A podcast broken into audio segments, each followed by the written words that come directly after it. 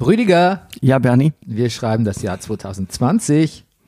Der Anfang ist ein paar Mal rehearsed, falls ihr es nicht merkt. Ähm, aber weißt du, wenn ich durch die Straßen gehe oder joggen bin oder so und mir kommt jemand entgegen, der mit Freisprechanlage telefoniert, mein erster Gedanke ist immer noch, weil ich bin so Grandpa-mäßig drauf, die Leute sind verrückt. Wie kann ich ihnen helfen? Ja, ja. Du, ich, du, ich kann dir sagen, ich brauche für diesen Effekt äh, nicht mal eine Freisprechanlage. Bei mir reicht's, wenn ich meine Comedy oder Schauspiel, also in letzter Zeit eher Comedy-Texte äh, vor mich hinspreche. Und wenn die Leute mich sehen, die halten mich auch für bad shit crazy. Wirst du angesprochen? Nein, im Gegenteil, nein, nein, nein. Das ist, äh, das, das lügt, äh, das, das äh, setzt zu viel Angst frei, wenn ich das tue.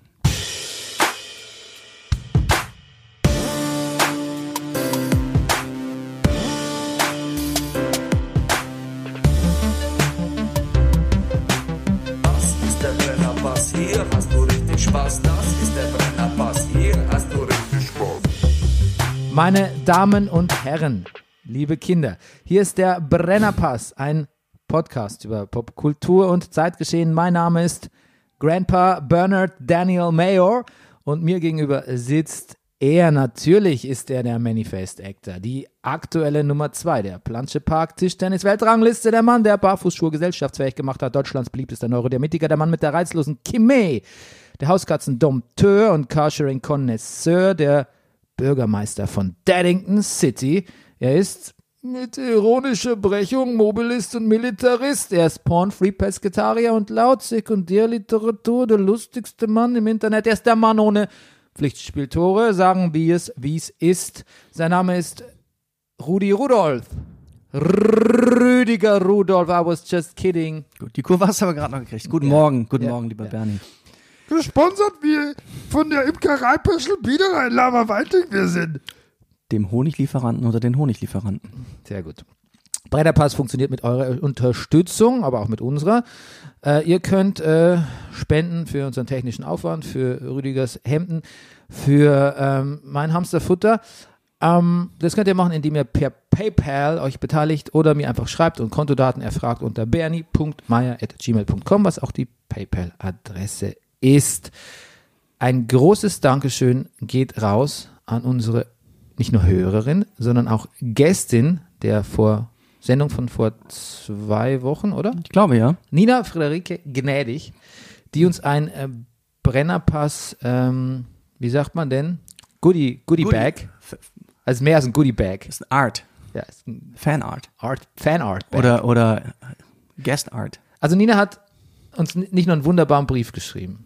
Sie hat auch Hamsterfutter beigefügt, denn sie weiß, das Herz eines Mannes Führt der Weg über, zum Herz eines Mannes führt immer über seinen Hamster ja und über Futter. und über selbstgemalte Brennerpass-Logos. Ja. Haben wir auf Facebook gepostet. Das ist ganz fantastisch, Nina. Das ist so gut, dass ich überlege, das, das könnte man fast zum regulären Logo machen oder so, so Interimslogo zumindest. Ja. So gut ist das geworden. Es sieht auch irgendwie recycelbar aus. Ja, es ist, es ist äh, nachhaltig. Es, es sieht nachhaltig aus. Ja. ja. Das könnt ihr auf Facebook euch anschauen. Und ähm, ja, und dann gab es auch noch für Rüdiger ganz speziell eine Postkarte vom Templiner See, ne? Vom Templiner See. Ja.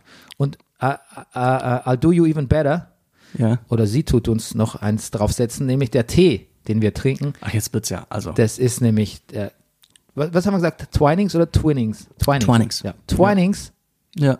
Twinings Earl Grey. Ja. ja. von Nina. Von Nina. Ja, Mensch, das Sehr gut. Da können sich andere Gäste mal ein Beispiel dran nehmen hier, wa? Ja, pff.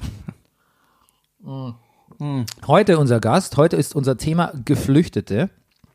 Ähm, und unser Gast heute ist Diana Henniges vom Verein Moabit hilft. Damals 2015, ja, ich will nicht sagen bekannt geworden, aber mehr ins Licht der Öffentlichkeit getreten durch ihre Soforthilfe gegen das Chaos am Lageso damals, dem Landesamt für Gesundheit, und Soziales. und Soziales. Genau. Und wir wollten sie eigentlich schon zum Thema nach der Moria-Woche einladen. Ähm, das hat nicht geklappt, aber dafür ist sie heute da.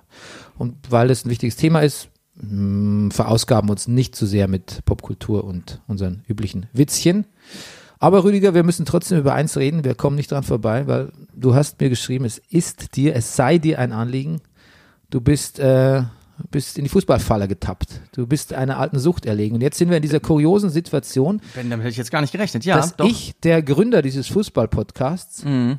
der dich damals fast widerwillig rekrutiert hat, gezwungen hat, wöchentlich über Fußball zu reden, Ja.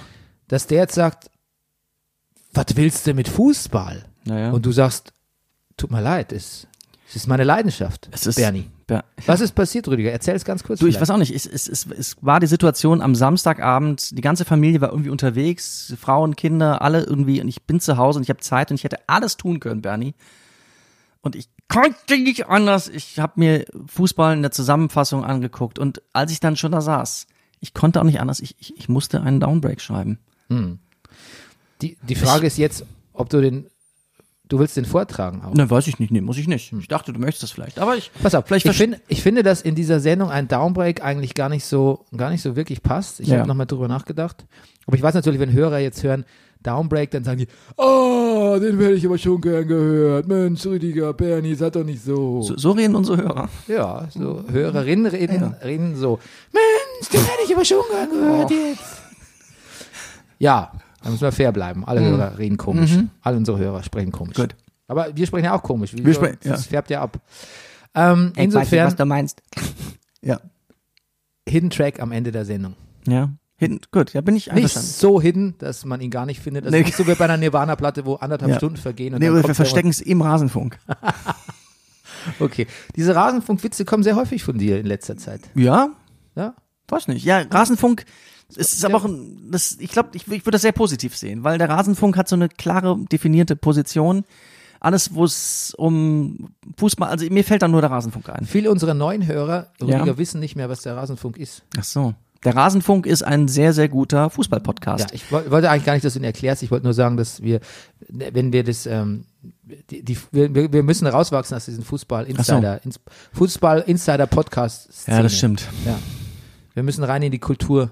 In die wir Kultur, müssen jetzt ja. die, wir müssen mehr in die Kultur. Gut, wir gehen, ja. Ins Zeitgeschehen. Ich, ich Und ich finde, weißt du, das ist ja auch meine Meinung, dass man mit Fußball sich vom Zeitgeschehen eher gerade ein bisschen ins Abseits manövriert. ja, das schafft der Fußball auch ganz alleine, aber ja. ja. Ich habe Bayern Schalke gesehen, ich gebe es ja zu. Aha. Ja, läppisches 8-0, ne? Hm, Nach einer Woche Training. ja. Was soll der Scheiß? Barcelona war Sagt, sagt besser. Hansi Flick. Was soll der Mist? Hm. Was soll das schon wieder? Warum spielen wir schon wieder Fußball? Aber wenn wir schon spielen müssen, bitte dann machen wir es schnell. Ja. Machen wir- Machen wir es kurz. Ich habe, muss ja sagen, ich habe, ich habe natürlich auch wieder mit Fußball, ich habe nicht nur einen Downbreak geschrieben, aber auch wieder angefangen zu wetten. Ich habe auf Schalke gewettet, die Quote war so geil. Aber weil ich dachte, ja, die Bayern, jetzt sind sie satt, aber die sind, wenn die etwas nicht sind, ich weiß nicht, was das ist, die gerade, die wollen, die wollen immer nur. Ja, wir reden aber auch von Schalke, mein Lieber. Ja. Und ich glaube, wenn äh, Schalke gewonnen hätte, dann würdest du heute nicht mehr hier kommen. Dann wärst du schon auf, dann wärst du schon auf irgendwie Da wäre ich, ja, im, im Lockdown auf Teneriffa oder so. auf jeden Fall. Naja, aber beide, sag ich mal, beide Vorstandsetagen der Fußballvereine haben sich nicht mit Ruhm bekleckert. Um Himmels Willen. Äh, Mal, dass man da ganz nah nebeneinander sitzt ohne Masken. Das eine. Ich finde aber, dass äh, der einer der Co- Corona-Anheizer Nummer eins in diesem Lande, Clemens Tönnies, dann während viele Fans auch aufgrund seiner Umtriebe bis heute nicht ins Stadion dürfen, ja. ist so. Mhm. Aber selbst sich's nicht nehmen lässt, nach München zu äh, fliegen, Mhm. ins Stadion zu gehen und ohne Maske, Und ja, ohne Maske auch äh, face to face oder close in der, at close distance zu parlieren. in der Freiluftfummeltheke, ich, es, also es, find's auch. it's, not a good look. Nein. Okay. Was ein guter Look ist übrigens, Mhm. äh, ist, ähm, ich kann nicht aufhören über Biffy Claro das Video zu Space. Ich, über das Video habe ich gar nicht gesprochen, über den Song bisher. Nee. Hast du das Video mal gesehen? Nee? Das ist unglaublich. Eine Londoner Tänzerin namens Jasmine oder auch Jasmin, I don't know, Chu, ähm, tanzt mit dem Sänger von Biffy Clyro und ähm, sie tanzen eine Beziehung. Hm. Und Okay. ich weiß nicht, ob du Fan von Ausdruckstanz bist. Voll. Ich, ist lustig, weil das so endete ein Stück, was ich gespielt habe. Da sagte eine Stimme, und nun zeigen wir Ihnen, äh, wie äh, Beziehungen ähm, äh, aussehen. Und dann geht jeder Schauspieler gegen eins nach vorne und hat Beziehungen auch getanzt. Also Beziehungen tanzen finde ich was ganz Großartiges. Ah. Ich hätte mich hätte das früher abgeschreckt, aber ich habe vor ein paar Jahren mal Sascha Walz gesehen, Mhm. also ein Stück von Sascha Walz. Ja. Ähm, sagt man das so? Oder Ein Stück spricht, von- die ja. spricht, man die so aus? Die Schweizerin, oder? Sascha Walz, ja, ja, auf jeden Fall. Und ähm, das hat mich ein bisschen, das hat mich ein bisschen umgekehrt. Jetzt, ich, jetzt mag ich Ausdruckstanz eigentlich gern seit diesem Stück. Ja. Gibt es aber sicher auch andere Beispiele, wo man danach nicht dann Ist- Ausdruckstanz weniger mag. Du, es ist, ja. Positiv Exemplar. Auf jeden Fall, ähm, diese Jasmine Ju aus London, eine Tänzerin, hat dieses Video es ist eine okay Ballade, nur ich fahre so drauf ab. Ich glaube, es ist nicht der weltbeste, es ist nicht die weltbeste Ballade, aber hat dieses Stück so bereichert mit ihrer Choreografie, sp- spielt im Regen ganz, ganz kitschig und da fällt er ins Wasser und so, aber es ist so, sie macht aus diesem, aus dieser okayen Ballade das rührigste und vielsagendste Stück über Beziehungen, was ich kenne und ähm, dies, ich, das ist großartig. Und ich, ich musste ihr tatsächlich auf ihren Instagram-Account, musste ihr schreiben, ähm, dass sie das Video wirklich zu was Größerem gemacht hat, wie es einfach ist. No offense, schön. no offense Bi- Biffy Clyro, aber das wäre nicht so, der Song wäre nicht so, so, so wichtig und so gut, ähm, wird so viel über Beziehungen erzählen ohne, ohne dieses Video. Und ähm, dann hat sie tatsächlich, hat sie mir tatsächlich zurückgeschrieben, und hat geschrieben, Thank you so much. Your words are so wonderful to hear. Truly, it was some magic that happened with the whole team, and I'm so glad that resonates. Bernie, das ist ja, das ist ja, das ist ja, das ist ja mehr, als man sich, also auf sowas, auf sowas, auf solche Antworten hofft man doch. Ja, wirklich. Ja. Jetzt bin ich ähm, ziemlich lifelong äh, Jasmine Chu-Fan. Sehr gut. Ja. Okay. Die News der Woche. Ähm, hast du eigentlich den Film gesehen, dass äh, das MoMA, das Museum of Modern Art, die äh, einen alten Film über die Wuppertaler Schwebebahn nachkoloriert hat? Ja, so einen kurzen, ja, den habe ich gesehen. Mit so Musik? Mit so Musik, genau. Und dann, Der, der ist, der, das rührt mich genauso wie der Mhm. Claro Video. Es ist, und es ist, es sieht so ein bisschen ländlich aus, Wuppertal. Es steht schon ein Haus nach dem anderen, wo diese Schwebebahn langfährt, aber es sind jetzt nicht, es ist nicht so richtig städtisch, ne? Ja, weißt du, woran das liegt? Weil Wuppertal so langgezogen ist, ne? Nee, weil da keine Autos fahren in diesem Video. Und keine Autos, ja. Mhm. Wie schön's, wie schön's ohne Autos sein kann. Ne? Ja, ja. Das sieht man da. Warst du noch mal an der Friedrichstraße eigentlich in der Fahrrad? äh, öfter Frischer? jetzt, öfter jetzt, ja. Ja, wird angeblich jetzt geblitzt. Es wird geblitzt, wenn du mit dem Fahrrad da zu schnell fährst. Also du darfst nur 20 fahren. Du darfst nur 20 ja. fahren. Dann wäre ich natürlich sofort fällig gewesen, eh klar. Du Aber, bist auch ein extrem sportlicher Fahrradfahrer. aber es war trotzdem schön. Ja. Es war viel zu schnell vorbei, fand ich. Wusstest du übrigens, wenn Ach, man. das ist schon wieder vorbei? nein, die Strecke ist zu, zu schnell vorbei. Ach so, ja, ja. Wusstest du übrigens, wenn man die Friedrichstraße quasi ganz bis zum Ende durchfährt, dann hört sie, dann geht sie nicht in irgendwas über, sondern hört sie auf. Am Hallischen Tor. Am Hallischen Tor, natürlich weiß ich das. Da sind wir zusammen ausgestiegen. Ähm, wir waren schon, schon gemeinsam. Ja. Als wir gegangen sind zu unserer Schamanin. Ja, stimmt, alright. Aber da, ja, da sind wir mit der U-Bahn gefahren. Hab Mhm. Da sind wir mit der U-Bahn. Mir war das nicht so bewusst, weil ich sie nie zu Ende gefahren bin. Ach so. Hm. Okay, gut, Ja. wir müssen weitermachen. Ähm, ja. Weil Diana kommt gleich. Ähm, zehn Minuten, mein Gott. Somuncho. Satirist, Chauvinist. Mm. Sonst noch irgendein Ist? Bestimmt. Vielleicht auch Rassist? Was? Na, kann man, weiß nicht, ob man es unterstellen kann. Aber wir wollten kurz darüber reden, Narzisst. Ja, haben wir schon, ne? Du, Narzisst. hast du gesagt? Ja. Narzisst, nicht Narzisst. Nee, habe ich nicht gesagt, aber kann man, glaube ich, sagen. Ja. Ähm, zwei Anmerkungen dazu. Ähm, er hat, war mit, hatten jetzt einen Podcast mit Florian Schröder. Ja, das war übrigens die erste Folge. Ja, Mhm. furioser Einstieg. Mhm. Und ähm, hat sich ja ein bisschen, hat gesagt, er sagt immer noch Neger, weil es ihm scheißegal, bla bla bla. Was ich aber viel ähm, brutaler fand, und ich meine wirklich brutal im wörtlichen Sinne, ist dann dieser Rant, den er runtergezogen hat über Feministinnen, dass es im Prinzip, Über Frauen, überhaupt, ja. ja, Ja. und dass im Prinzip Feministinnen, die, die, die, die alte Mehr von der ungefickten Feministin, ähm, also es war dermaßen widerlich, hätte man, hätte man, hätte man Satire, hätte man quasi das eingeklammert, hätte er gesagt, jetzt kommt übrigens Satire. Und dann, jetzt ist die Satire vorbei. Es hätte es A nicht weniger widerlich gemacht, B, ich habe dir geschrieben, ich habe oft seine Sendung gehört, weil es immer ein Zeitraum war, wo ich am Samstag vom, vom, vom Kleingarten nach Hause gefahren bin früher. Und ähm, da habe ich seine Sendung gehört und ich würde behaupten, dass, also so wie ich ihn jetzt einschätze von dieser Sendung, die ich wirklich regelmäßig gehört habe, dass das nicht so wirklich nach Satire oder über, sagen wir maximal Überhöhung oder Überspitzung klang. Aber es klang schon ziemlich was wie, Bernie, weißt du, wie das was klang? er eigentlich gerade mal loswerden wollte. Es, es, es kam von Herzen, Bernie. Ja. Es kam völlig von Herzen. Es, es klang so ein bisschen wie, wie ein Podcast halt, ne? wo man Ja. halt so drauf loserzählt. Mhm. Und ähm, für Satire ist der Mann, glaube ich, auch tatsächlich zu eitel. Naja. Ja. Also auch sein Kollege. Genau, jetzt das, da, das, darauf wollten wir noch raus. Ja, ja, naja, das Lachen, äh, klar, wenn du da, ich, ich lache ja auch, wir lachen ja auch über unsere Witze. Es klang schon ein bisschen uneasy. Also irgendwie ist, Das, sein Lachen klang uneasy oder hat dich sein Lachen uneasy gemacht? Das ist ja die Frage. nein, nein, sein Lachen klang auch uneasy. Ich weiß ja, Ja. auch nicht, ob er es so cool fand. Ja, Ich, aber ich finde, er hat, aber du hast doch geschrieben, er hat sich auch nicht gerade mit Ruhm bekleidet. nee, er hat sich nicht mit Ruhm Da bekleidet. hätte man einen, einen natürlich. nachhaken können. also? Bernie, wenn du sowas machen würdest, würde ich schon sagen, Bernie, das sagt man alles nicht mehr. ja, don't go there. Don't go there. Ja, hättest du schon nach einem Satz gesagt. Ja. Ähm, Der RBB, finde ich, hat auch nicht so super reagiert. Er schreibt, die veröffentlichten Zitate sind aus dem Zusammenhang gerissen. Ja, no shit, man. Und können ohne Kontext nicht verstanden und bewertet werden. Ja, das ist natürlich Bullshit, weil wo ist denn der Kontext bitte?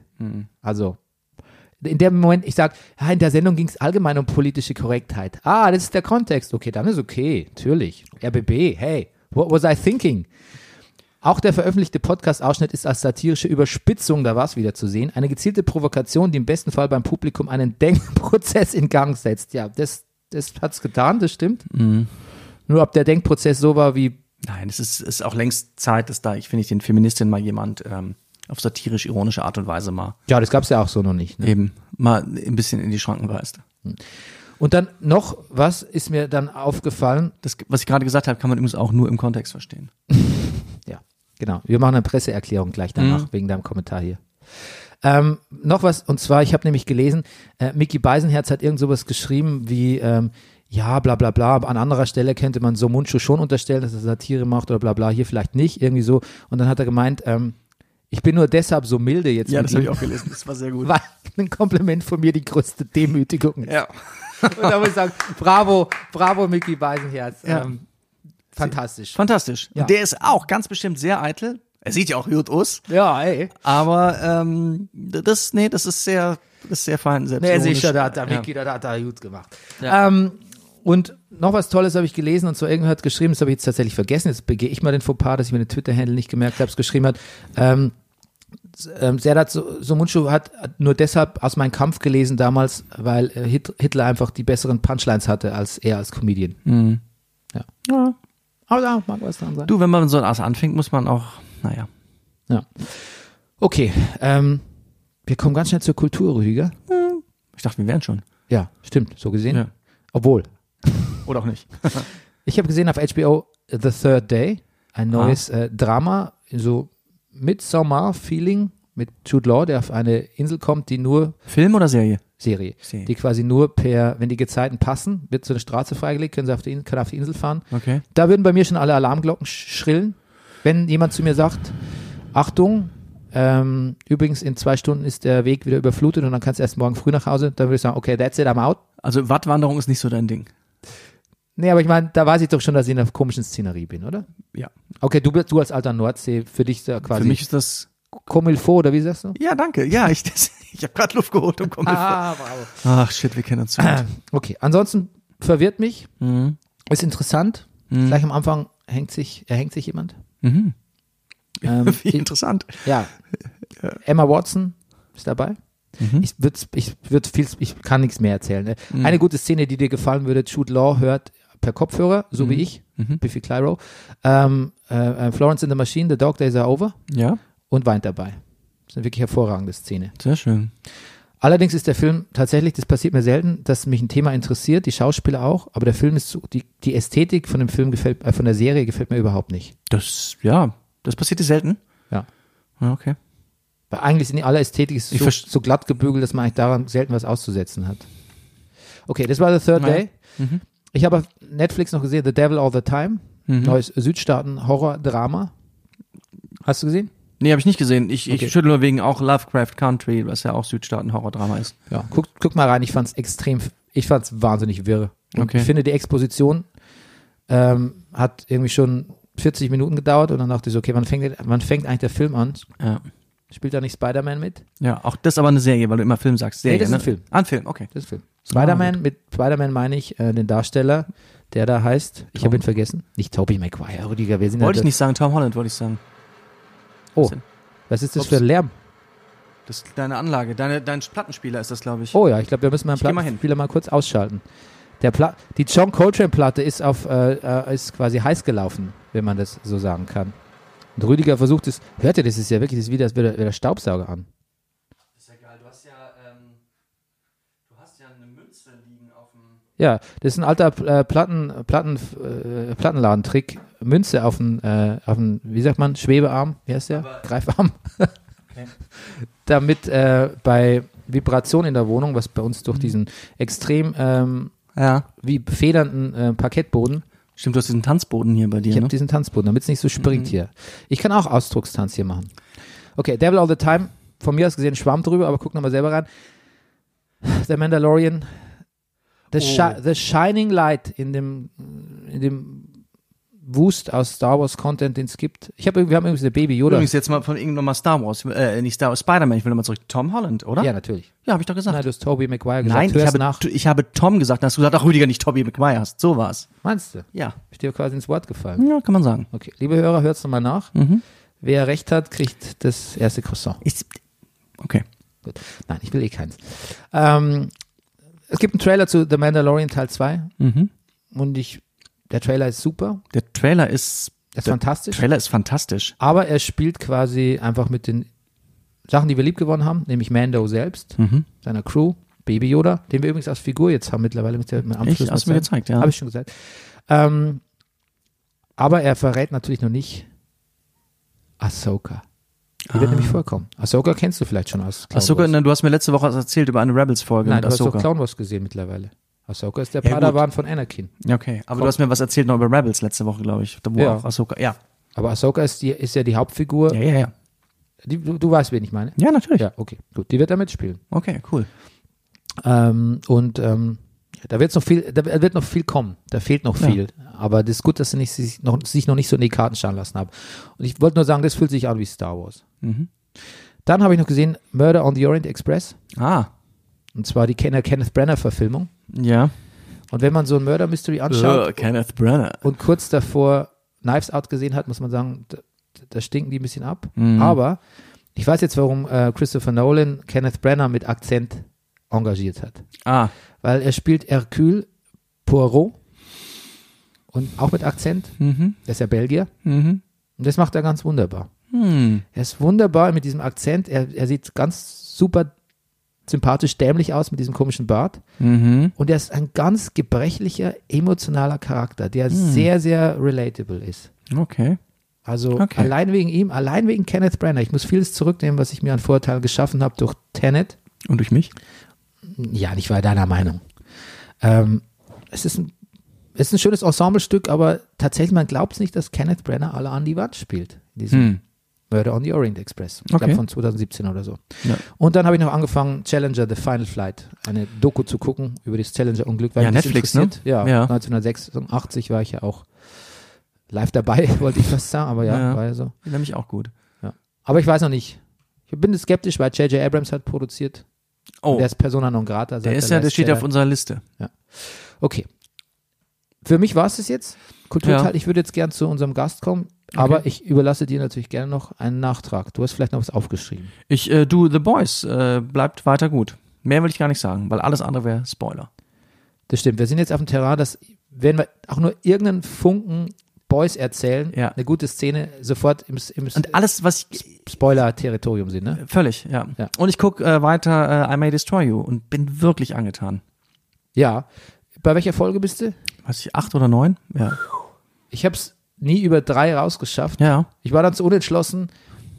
Ich, ich, nach drei dachte ich mir, okay, ich muss wirklich mehr Drogen nehmen. Ja. Und dann weiß ich, nee, ich muss wirklich weniger Drogen nehmen. Tja. Bis heute habe ich mich nicht entschlossen. Naja. Ich bin irgendwo somewhere in the middle. Also das, was, was da noch alles hinzukommt an Themen und also ich habe jetzt eine Folge gesehen, die spielt sozusagen in der Kindheit unserer Hauptfiguren an einer englischen Schule. Ähm, eine Geschichte ist, also was, ja, es ist, ich liebe sowas. Wenn so, bei einem Superheldenfilm würde man sagen, Universe Building.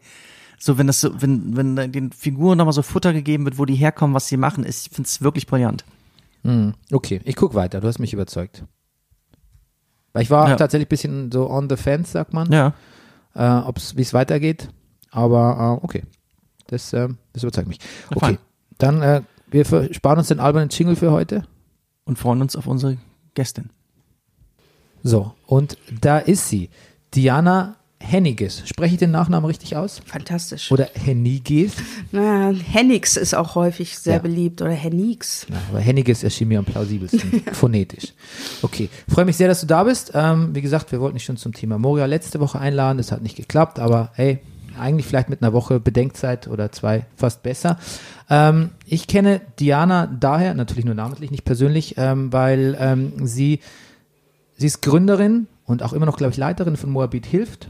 Das ist ist korrekt, Eine, ist eine genau. Hilfsorganisation, die äh, kam in die Medien, aber hatte auch tatsächlich alle Hände voll zu tun, als 2015 die ähm, Flüchtlingswelle bei uns ankam und am Lageso, das sagst du gerne, Rüdiger, das Landesamt für Gesundheit und Soziales. Genau, ich vergesse es meistens den letzten Teil. Ähm, so ein bisschen, wir sagen mal vorsichtig, überfordert war mit der Situation und du eine Soforthilfe eingerichtet hast. Und ähm, ja, das ist wahrscheinlich das, wofür du am meisten ähm, Öffentlichkeitsresonanz bekommen hast in deinem Leben, oder? Kann man das so sagen? Das kann man so sagen, ob positiver oder negativer Natur. Auf jeden Fall, die Resonanz war groß, ja. Und ich würde jetzt tatsächlich nicht von einer überforderten Behörde, sondern tatsächlich auch von einer kollabierten Behörde sprechen Okay. wollen. Ja, weil ähm, Arbeit ähm, im, im exekutiven Sinne gab es da vor Ort nicht mehr.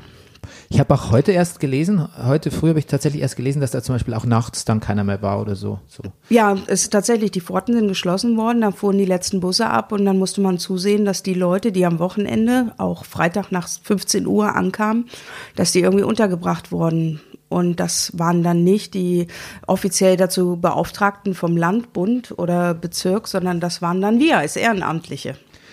Wie kam es denn dazu? Also ich habe es natürlich ein bisschen gelesen. Es hatte, glaube ich, auch was. Du hast, glaube ich, mal äh, eine Flüchtling, eine Anti-Flüchtlingskundgebung in Hellersdorf oder so. Damit, damit das war, das war eine Initiative, oder? Also ich glaube, ich bin da wie die Jungfrau zum Kind gekommen. Also es war im Grunde genommen wollte ich wie immer. Ich habe eigentlich ähm, mein ganzes Leben lang politisch irgendwie interagiert, auch schon als junges Mädchen und meine Eltern waren sehr politisch.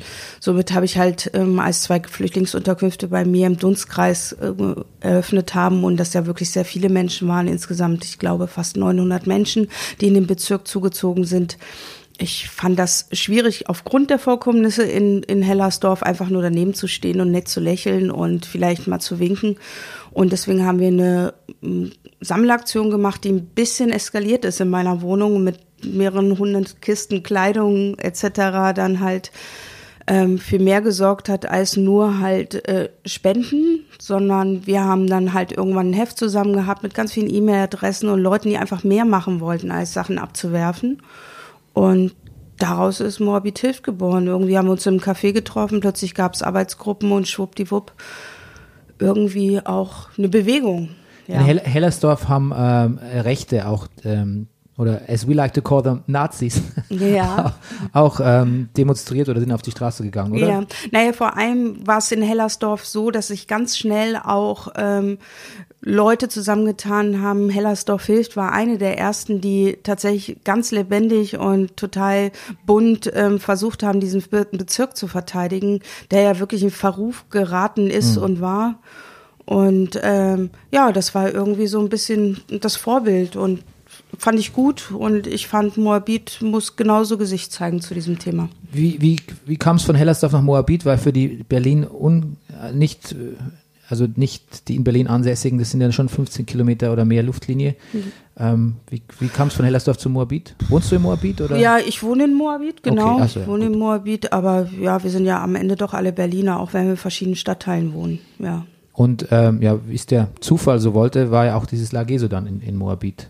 ganz Quasi genau. vor deiner Haustür, ja, wenn man so will. Genau. Ja.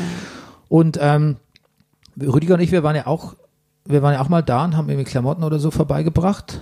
Ähm, falls du dich erinnerst? Ja, Lageso. natürlich, ja. Und ähm, hab irgendwie, ich habe nicht so ganz verstanden, ähm, deshalb bin ich froh, dass ich es jetzt noch fragen kann. Da waren ja verschiedene Häuser und Zelte und so und das musste ja quasi alles, er musste das ja mit dem Lageso zusammen organisieren. Das ging ja gar nicht an. Das konnte ja nicht nur euer Ding sein, oder? Wie war die, da, die Zusammenarbeit mit denen? Ja, also es ist tatsächlich so gewesen, dass wir am Anfang von gar nicht von Zusammenarbeit reden konnten. Also wir haben uns da reingebrüllt in die Situation. Ne? Wir waren da sehr, also wir sind unangenehm aufgefallen. Das wollte man nicht. Wir haben da halt wirklich ähm, teilweise einfach Autos vorgefahren mit voll mit Essen. Wir sind halt zu den entsprechenden Discountern gefahren, haben vorher Gelder gesammelt über PayPal oder über Facebook-Accounts und haben ähm, total inflationär über dieses Gelände Leute versorgt. Es gab noch nicht mal einen funktionierenden Wasserhahn. Ähm, es gab einen Wasserhahn, das war aber einer für wirklich tausende Leute und das ist wirklich nicht überzogen, wenn ich sage tausende Leute, die da bei 30 Grad hart ausharten und auch nach einer langen Flucht einfach K.O. waren. Und es gab keine Versorgungsleistung, weder Unterbringungsversorgung noch ähm, Lebensmittelversorgung noch medizinische Versorgung. Und die Leute waren auf sich gestellt. Und ähm, selbstverständlich war in dieser Behörde ähm, anfangs überhaupt auch gar keiner in der Lage. Das sind Sachbearbeiter. Sie können ja nicht rausgehen und irgendwelche Schusswunden versorgen. Ähm, was wir halt natürlich über lange Monate bemängelt haben, dass auch auch lange nachdem das Ganze anfing, auch keiner so richtig in der Lage war zu intervenieren. Auf jedem Marathon ist eine Wasser- und Bananenausgabe innerhalb von Stunden möglich. Das war auf dem Lageso-Gelände auch nach Monaten einfach überhaupt nicht machbar. Ja. Wie muss ich mir das vorstellen? Wie kommen einzelne Flüchtlingsgruppen dahin zum Lageso? Also wo kommen die an und wie geht's dann weiter oder wie ging es dann weiter zum Lageso? Das war das erste Ankunftszentrum. Das ist die erste Anlaufstelle für Menschen, die nach Deutschland kommen und Asyl beantragen wollen.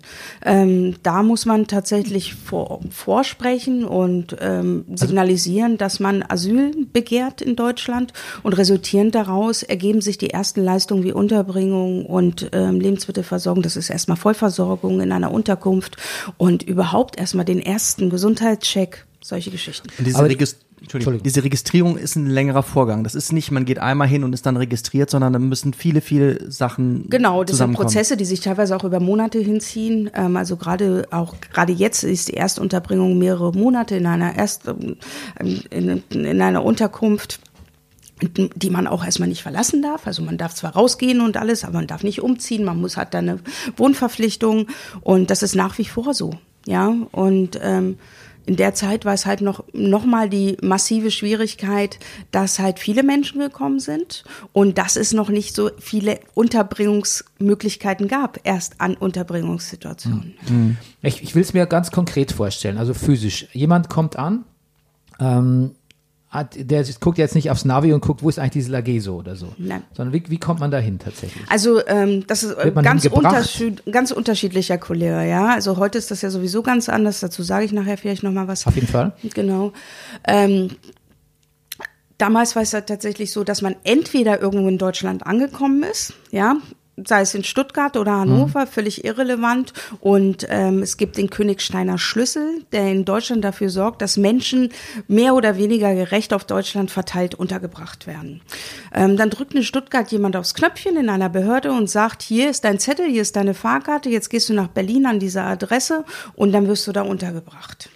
Und dann strandete er eben diese Person am Lageso und ähm, fand eine kollabierte Behörde vor. Aber die kriegt dann ein Zugticket und fährt dann selbstständig dahin quasi. Selbstverständlich, ja, mehr oder weniger selbstständig, wenn man die Sprache nicht kann, die Ja, schriftlich eben, da- lesen kann. Ne? Ähm, man versucht da, ähm, da sind auch einige total verirrt nach mehreren Tagen erst angekommen oder gar nicht. Darauf Natürlich, raus, ähm, ja. man ist in Deutschland auch sehr schnell davon ausgegangen, dass alle ähm, Geflüchteten, die kommen, auch fließend Deutsch lesen können und auch sprechen können und resultieren daraus auch diese Handzettel total gut verstehen. Okay. Äh, aber nochmal eine andere Geschichte. Die Handzettel waren Ja, die waren dann, da wurde drauf kommuniziert, genau. Ja. Ja. also es gab keine Übersetzung. Anfangs, also es war überhaupt nicht, nicht auszudenken, wie diese Leute irgendwie sich orientiert haben. Gut, dann kommen die da an. Genau. Dann stellen wir uns, wir stellen uns natürlich alle automatisch vor, wie wir auf einem Amt ankommen. Aber so- ganz so ist es ja nicht, weil was wir, schon schlimm genug ist. das, die ziehen ja keine Nummer und sind dann nach einer halben Stunde dran oder nach drei. Mhm. Stunden, sondern wie lief Also, es da? ähm, ja, die haben sich dann, ähm, es wurde ihnen dann halt ganz klar gesagt, ihr müsst mit langen Wartezeiten rechnen oder sie wurde gar nichts gesagt, es wurde einfach nur durch Mundpropaganda von einem nach anderen weitergetragen. Ähm, Securities haben dieses, ähm, dieses Haus bewacht und haben, äh, ich glaube, nach wenigen Wochen gab es schon Hamburger Gitter, also wie in jedem im Konzert wurden die Leute dann halt quasi abgehalten davon in die Behörde zu kommen. Und die haben dann da kampiert. Aber tagsüber durften sie noch auf dem Gelände sein, nachts mussten sie das Gelände verlassen und haben teilweise in die umliegenden Parks umgesattelt oder in Tiergarten, wo sie dann auch wieder verscheucht und geräumt wurden. Ähm, keiner wusste so richtig, wann bin ich dran. Es gab Wartezeiten von 40 Tagen auf Leistung.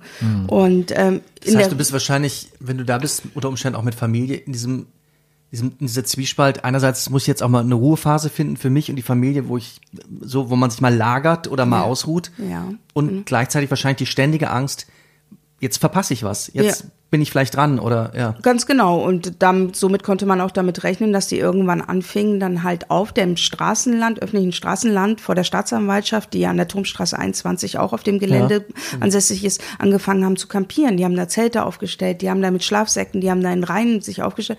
Und am Morgen, am sehr frühen Morgen, meist um halb fünf, vier, halb fünf, wurden dann halt die Tore geöffnet. Und man muss sich das wirklich vorstellen, wie beim, beim Schlussverkauf, irgendwie beim, ähm, ja, die Menschen rannten rein, überrannten sich, verletzten sich teilweise sehr schwer. Auch mit Krank äh, Krankenhausaufhalten, gebrochenen Gliedern etc., um dann entsprechend rechtzeitig vor diesem Haus A, was für die Registrierung zuständig war, erster zu sein und so ein ollen Abreißzettel, wie man sie früher irgendwie aus Schulkonzerten kannte, zu bekommen und darauf zu hoffen, dass es auf so einer digitalen Tafel, die es auch sehr viel später, es gab, die kam erst Wochen später, anfangs sogar nur handschriftlich mit Kreide auf Tafel geschrieben, dass die Nummer aufgerufen wird und man dann ins Haus gebeten wird, was aber noch immer nicht bedeutete, dass man dann in der Nacht eine Unterkunft hatte. Es ist nämlich ganz häufig passiert, die waren einfach so überfordert und ähm, dass dann ganz häufig die Unterkunft, die da vermerkt war, schon voll war. Die sind dann angekommen in der neuen Unterkunft und dann hieß es, na, wir haben ja eigentlich gar kein Bett mehr für dich. Du musst wieder zurück. Also das ist auch ganz häufig äh, passiert. Oder es hieß dann, bitte setze dich in Bus Nummer 22, der fährt um circa 10.15 Uhr vor.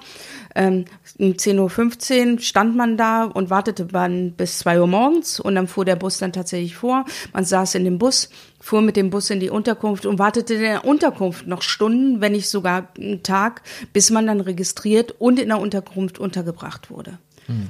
Da sind ja auch eh schlimme Dinge passiert. Zum Beispiel habe ich einmal gelesen, ähm, kannst du es ja verifizieren oder auch Ja. nicht, dass ähm, irgendwie, glaube ich, eine Mutter, irgendwie auch ein Kind, kam ein Kind abhanden oder so. Das wurde aber dann, glaube ich, von einem sexuellen Straftäter irgendwie entführt und war dann, starb dann letztlich auch. Genau. Also ganz schlimme Dinge.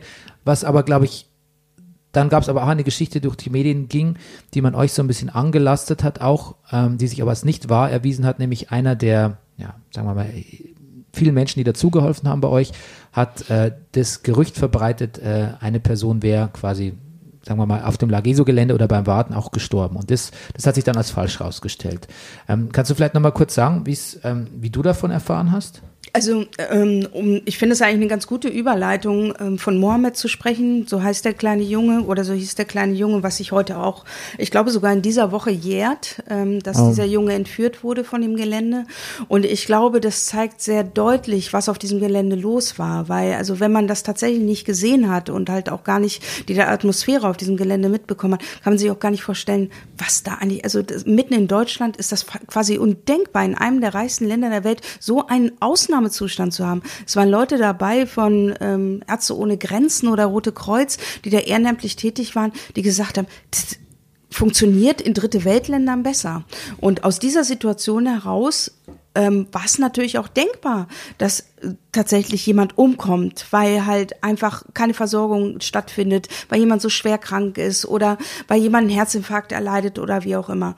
Und ähm, dieser Mensch, ähm, dieser Dirk V., ähm, der durchaus auch bekannt ist, ähm, der bei uns ähm, häufig immer wieder Anfragen gestellt hat, ob wir bereit wären, bei Amazon Folgendes zu bestellen. Er hätte da einen Klienten und den Klienten.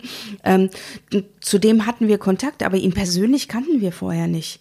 Ähm, dass wir aber uns darauf verlassen haben, weil er mehreren uns ähm, sehr vertrauten Personen, mit denen wir eng zusammengearbeitet haben, erzählt hat, ja, diese und diese Sache ist passiert, er ist ins Krankenhaus gekommen, der Geflüchtete, und ist da an seinen, was auch immer, erlegen haben wir dem natürlich Glauben geschenkt und ähm, haben einen Post gemacht auf Facebook, so wie wir die ganze Zeit über kommuniziert haben.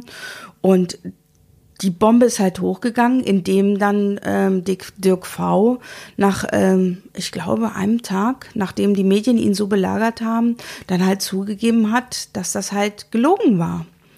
Ja, und dass er das im Rausch erzählt hätte, aber dass wir uns hätten absichern müssen. Also tatsächlich hat so eine Schuldumlage stattgefunden, die ja halt auch ähm, vielleicht auch einfach war, weil gerade zu dieser Zeit halt auch nicht so beliebt war, dass wir Presse ähm, pressetechnisch, also medial einfach so gut aufgestellt waren. Und so wurde unsere Glaubwürdigkeit natürlich von einem Tag auf den anderen in die Ecke geschoben. Ich habe mal gelesen, in der Artikel in der Süddeutschen hieß es auch, ihr seid äh, auch, ähm, also da wird nicht in Abrede gestellt, was ihr Gutes leistet, aber auch, dass ihr Provokateure seid irgendwie. Ja, sind wir auch, ja. Ja, und das ist auch etwas, was ich nicht als negativ empfinde. Ähm, ich hab, benutze ja auch durchaus ähm, Vokabeln, wo man immer wieder in Frage stellt, ob das richtig ist. Aber ich denke, dass wir eine laute Stimme für Humanität brauchen, so pathetisch das auch klingen mag. Aber leise Stimmen haben wir wirklich genug. Dieses Gewimmern von hinten, hinten links, das ist da, ja. Das ist aber immer politisch ambitioniert. Das ist häufig halt auch instrumentalisiert oder dann halt auch gleich belächelt. Ähm, ich finde, dass es durchaus starke Menschen braucht für, eine, für den linken Gedanken. Wobei der gar nicht links ist, ähm, sondern Humanität sollte ja. durchaus durch alle m, Parteigrenzen hinaus müsste ein Thema sein.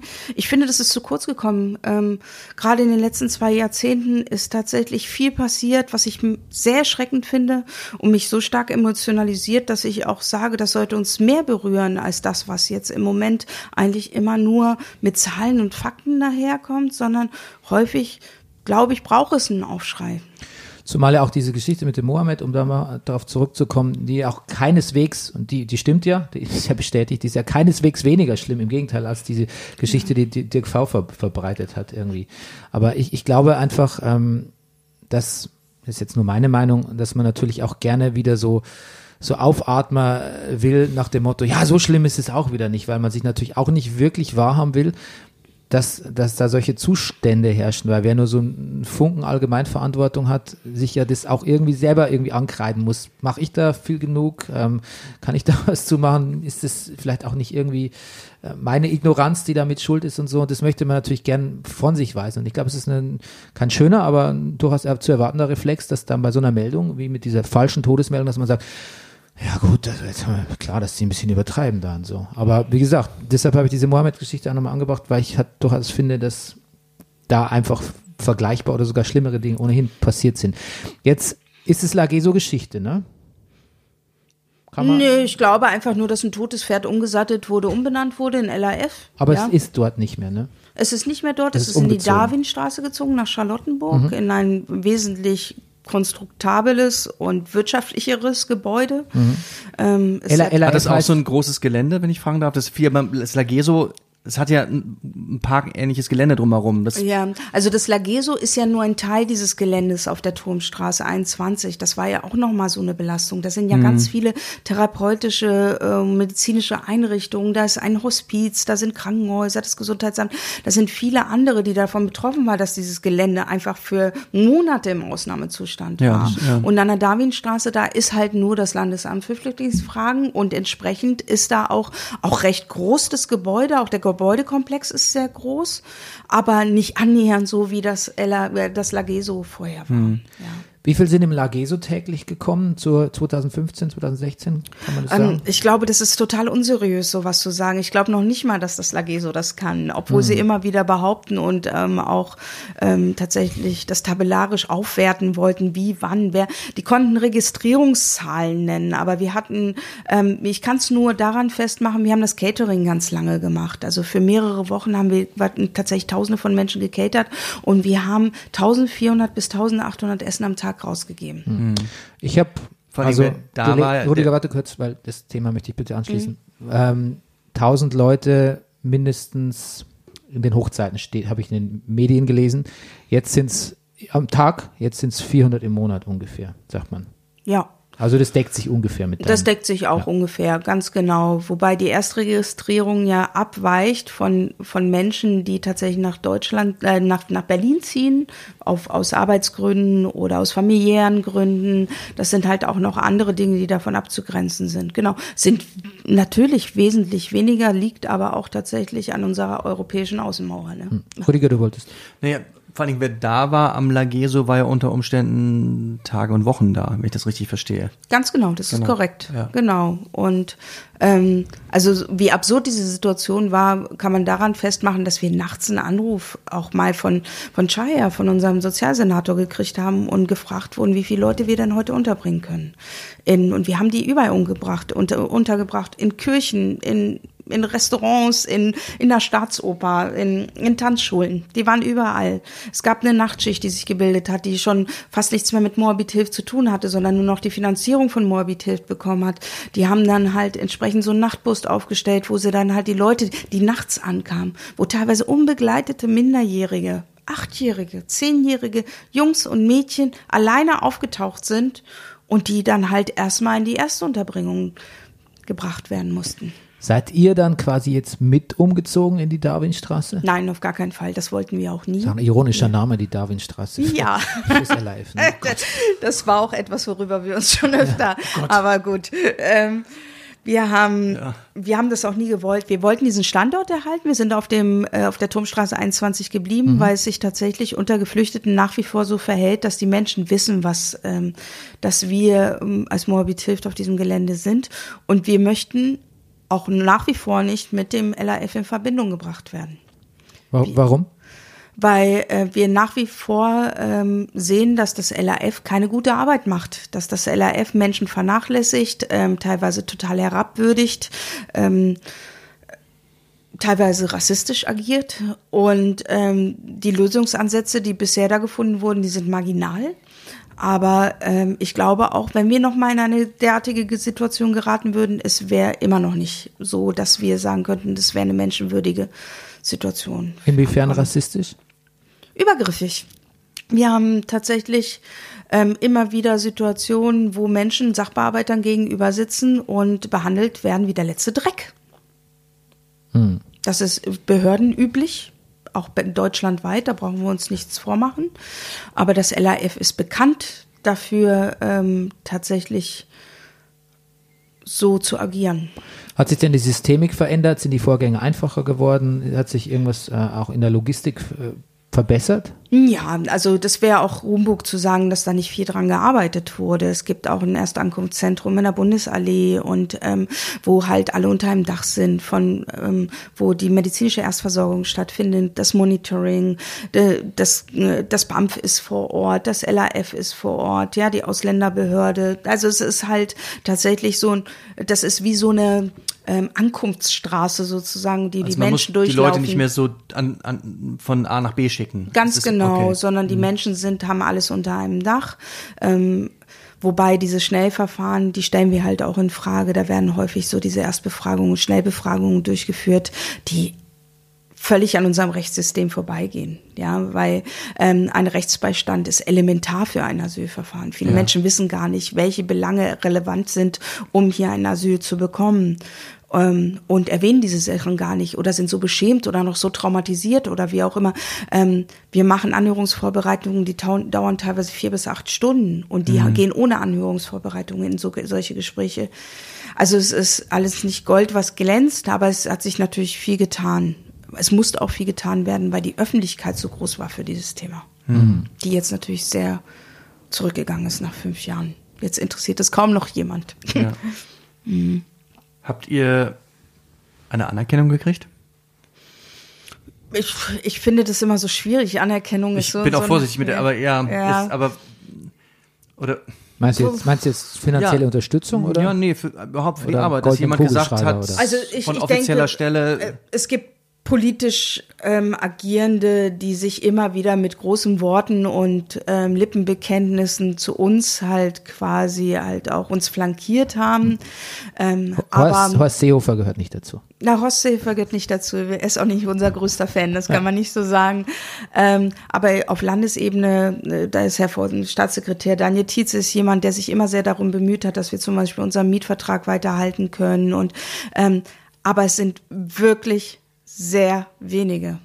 Und der Rest ist eher immer damit beschäftigt, sein Schutzschild hochzuhalten und seine Schäfchen ins Trockene zu bringen und nicht auf Landesebene Verbesserungen zu erwirken. Und deswegen sind wir halt häufig, häufig auch Staatsfeind Nummer eins und wahlweise hysterisch oder irre. Wie viel, wie viel deiner Zeit nimmt, nimmt es heute noch in Anspruch? Viel ist es ja mein Hauptberuf, also es ist mein Job. Mittlerweile mache ich das ja hauptamtlich. Okay. Ja, und ähm, nimmt viel Zeit in Anspruch. Es ist auch kein Job 9 to 5. Das ist es nicht. Das ist, ähm, ob man dann am Sonntag einen Redebeitrag auf einer Demo hält oder ob man am Mhm. Samstag auf irgendeinem Meeting irgendwo bei Stuttgart ist oder wie auch immer. Es ist ja eine ganzheitliche Aufgabe und es ist durchaus auch eine Aufgabe, die ähm, privat sehr viel Tendenzen hat. Wer, wer bezahlt dich, die, die Spenden quasi? Ja, also es ist und, tatsächlich Und wer bezahlt so- deine Mitarbeiter? Ja, also wir haben jetzt mittlerweile nur noch zweieinhalb Mitarbeiter, weil wir durch Corona auch ziemlich zusammengebrochen sind, ähm, wie viele NGOs. Wir, wir arbeiten ohne ähm, Bundes-, Landes- und Bezirksmittel, weil wir politisch unabhängig agieren wollen. Und wir haben Spenden und mein Gehalt ähm, wird tatsächlich durch einen Mäzen bezahlt, also nicht durch Mikrospenden oder ähnliches. Ähm, ich habe auch ein Gehalt, wovon man nicht leben kann. Da braucht man sich keine Illusionen machen. Ich habe auch noch einen zweiten Job, von dem ich wirklich lebe. und ähm, das ist tatsächlich so, wir versuchen immer sehr viele Klinken zu putzen und mit den Mikrospenden erhalten wir halt im Grunde genommen bezahlen wir damit Anwälte, ähm, unseren, wir haben ein kleines, wir haben einen kleinen Lieferwagen, mit dem wir halt Umzüge machen oder Leute mit Familiennachzug halt irgendwie vom Frankfurter Flughafen abholen und natürlich unsere Miete für unseren Safe Place. Wir haben nämlich eine Räumlichkeit, wo wir von Sprachcafés über über Asyl- und Sozialverfahrensberatung bis ähm, Computerplätze zur Verfügung stellen und dann halt auch eine Kleiderkammer haben. Und dieser Ort ist im Grunde genommen ein Ort und Begegnungsort für multinationale, das kann die Oma aus der Nachbarschaft sein, die einsam ist, aber es kann auch der polnische Wanderarbeiter oder der syrische Geflüchtete sein. Und dieser Ort ist eigentlich das, was uns als Moabit hilft, glaube ich, ausmacht. Wie ist dein oder wie viel Kontakt hast du persönlich ähm, mit Leuten, die über deine Arbeit ähm, zu dir kamen, also quasi Geflüchtete? Viel, also Also ich meine jetzt, die ins, Pri Entschuldigung, muss mich besser erklären, Hm. die dann letztlich ins Private rein, reinreicht mittlerweile. Ähm, ich bin tatsächlich jemand, der ähm, versucht, das möglichst zu trennen, wobei das auch nicht immer trennbar ist, aber zwei, drei Personen gibt es, die jetzt mittlerweile zu meinem allerengsten Freundeskreis gehören. Und die eine davon ist tatsächlich auch Familie, wo man auch nichts anderes sagen kann. Wir haben einen jungen Mann beherbergt, da werde ich jetzt auch nicht zu weit drauf eingehen, aber der hat über zwei Jahre bei uns gewohnt.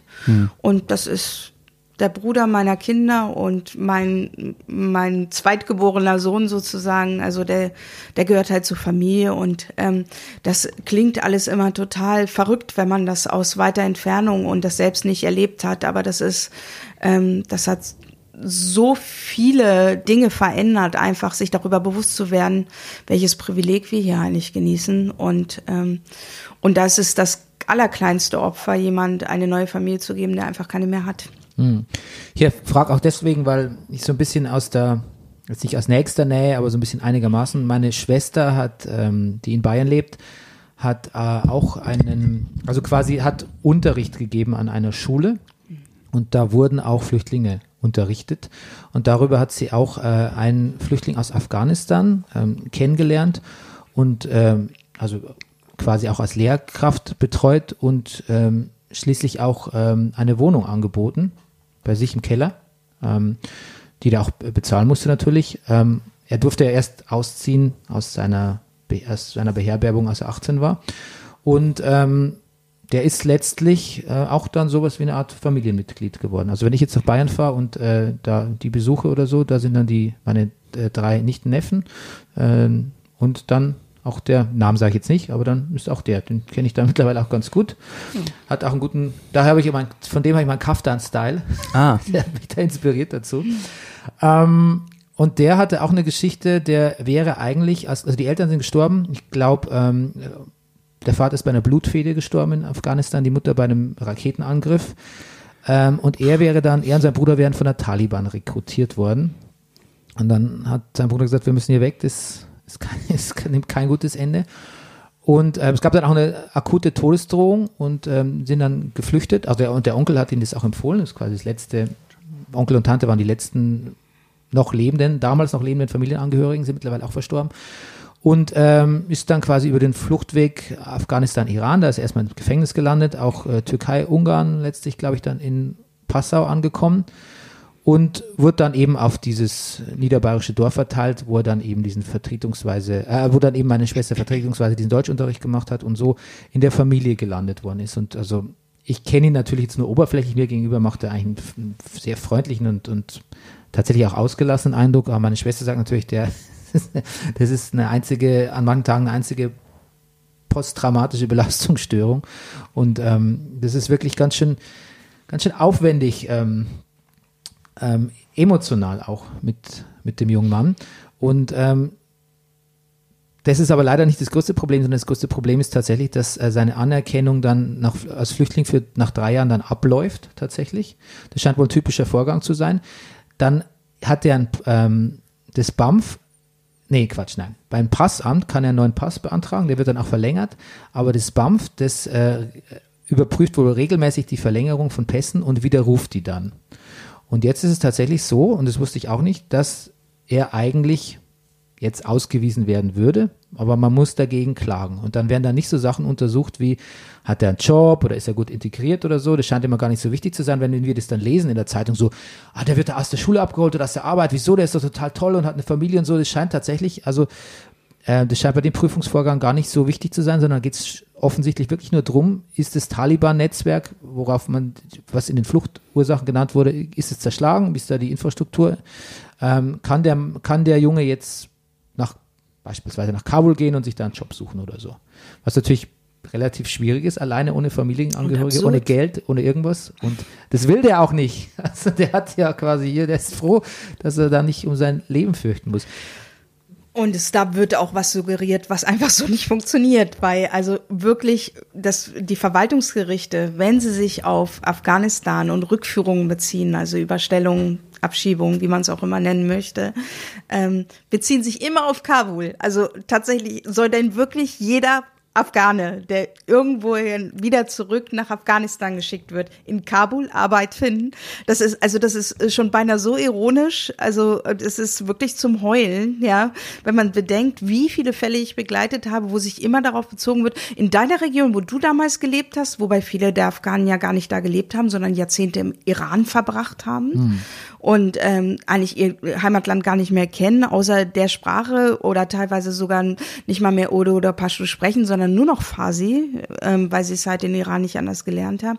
Und die sollen dann bitte zurück nach Afghanistan, aber nicht nach Afghanistan als Gänze, weil wir wissen, dass da die Friedensbemühungen immer nach wie vor noch ausstehen. Die sind ja quasi erst letzte Woche wirklich wieder in Gang gekommen. Mhm. Und ähm, tatsächlich, also mit jedem, den wir in Afghanistan telefonieren oder sprechen, es gibt kaum eine Region, wo du nicht im Hintergrund Schüsse hörst oder irgendwelche Granateneinschläge oder irgendwelche Explosionen. Und das ist jetzt nicht sowas, das ist wie bei uns, als ob ein Telefon klingelt. Also da zuckt keiner mehr zusammen. Und ich finde es einfach unfassbar unverantwortlich und das, Kabul ist doch nicht, also das wird quasi so dargestellt, als ob es irgendein Land wäre, ein zusätzliches afghanisches Land, wo dann alle zurückgehen könnten und dann Arbeit finden könnten und dann wäre alles Friede, Freude, Eierkuchen. Ich erzähle es auch deswegen, weil ja viele Leute sagen, ja klar, die Syrer ist natürlich schwierig, Bürgerkrieg, verstehe ich schon. Ah, aber die Afghanen, die kennen natürlich eine Großstadt, kann man doch hingehen und so, da kann man arbeiten und so. Das hat auch viele so ein bisschen in der Denke drin ist und das ist eben, also zumindest jetzt nur aufgrund von meinen privaten ähm, Erfahrungen über meine Schwester eben nicht. Das Aber das nicht, ist doch auch jahrelange Suggestion seitens der Bundesregierung, dass Afghanistan ja Frieden wäre. Wie lange hat man denn gebraucht, bis man vom Konfliktgebiet zum, ähm, zum mit leichten terroristischen Ausschreitungen zum Kriegsgebiet wurde? Also Afghanistan, das hat ja über Jahre, wie sich die das Wording immer mehr halt tatsächlich, weil sie keinen Ausweg mehr wussten, ne? Das hing jeweils vom Verteidigungsminister ab, was der so von sich gegeben hat und ähm, ich finde, es ist so schwierig tatsächlich auch für jemanden, der überhaupt nichts mit Afghanistan zu tun hat, sich da ein Bild zu machen. Und ich habe da durchaus Verständnis für, dass manche Leute sagen so, ähm, wieso? Eigentlich ist doch da Frieden. Warum ist denn, was ist denn das Problem? Weil über Jahre das tatsächlich immer wieder, immer wieder so kommuniziert wurde und man in so eine Unsicherheit gerät. Aber wenn man sich tatsächlich mit Afghanistan mal auseinandersetzt und weiß, was die Taliban da vor Ort veranstalten, das ist, da ist überhaupt nicht an Frieden zu denken. Gar mhm. nicht.